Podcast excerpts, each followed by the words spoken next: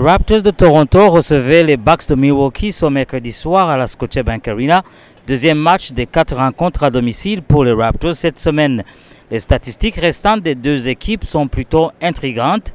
Les Bucks de Milwaukee ne semblent pas encore euh, avoir trouvé leur rythme malgré euh, une victoire récente contre les Bulls de Chicago. Contre Chicago, le jeu de tir de Damian Lillard a été en dessus de la moyenne avec seulement 12 points sur 3 des 17 tentatives. Cependant, Yanis Antetokounmpo a brillé avec 35 points et 11 rebonds, montrant une fois de plus qu'il est le leader incontesté de cette équipe. Les Bucks se classent 24e sur les points autorisés par match avec un peu plus de 118 points et sont 18e pour les pourcentages au tir. D'un autre côté, les Raptors ont réussi une incroyable remontée de 23 points contre les Wizards de Washington lundi soir, marquant ainsi la quatrième meilleure remontée de l'histoire de la franchise. Pascal Siakam a été la force motrice avec 39 points, dont 29 en deuxième quart-temps. Scotty Barnes émerge comme un leader pour les Raptors avec une moyenne de 20, 20, points par match et 9 rebonds. Cependant, ils font face à des défis, notamment des problèmes de tir à 3 points. La défense de Toronto, classée 8e pour les tirs à 3 points autorisés, pourrait être un atout majeur ce mercredi soir. Damien Lillard, sortant d'une blessure au mollet, semble euh, encore s'ajuster. Il affiche une moyenne de 22 points par match, mais ses pourcentages de tir ne sont pas à la hauteur de son standard habituel.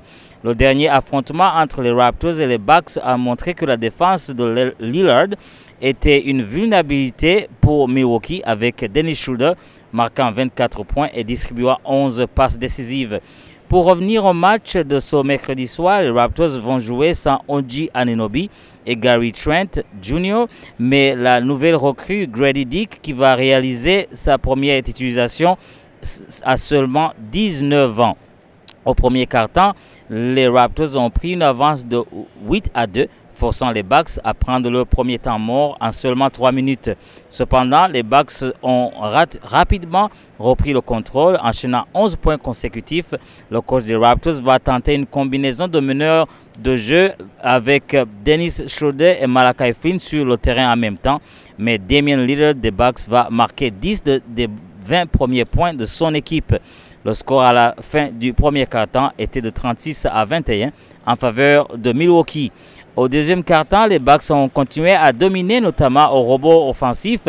Dennis Schroeder a défendu vaillamment contre Damien Lillard, mais ce dernier a terminé la partie avec 24 points et 8 passes décisives. À la mi-temps, les Bucks menaient 70 à 47. Au troisième quart-temps, malgré les efforts de Scotty Barnes, les Bucks ont maintenu leur avance menant de 30 points à 5 minutes de la fin du quart-temps Chris Boucher a apporté de l'énergie, mais les tirs n'étaient pas au rendez-vous. Le score à la fin du troisième quart-temps était de 100 à 79 pour les Bucks. Dans le dernier quart-temps, les Raptors ont mieux défendu, mais malgré les efforts de Scotty Barnes, qui a fini le match avec 29 points, ils ont finalement perdu 128 à 112. Le prochain défi pour les Raptors sera ce vendredi contre les Celtics de Boston. C'était Patrick Bizindavi à la Scotiabank Arena pour Choc FM.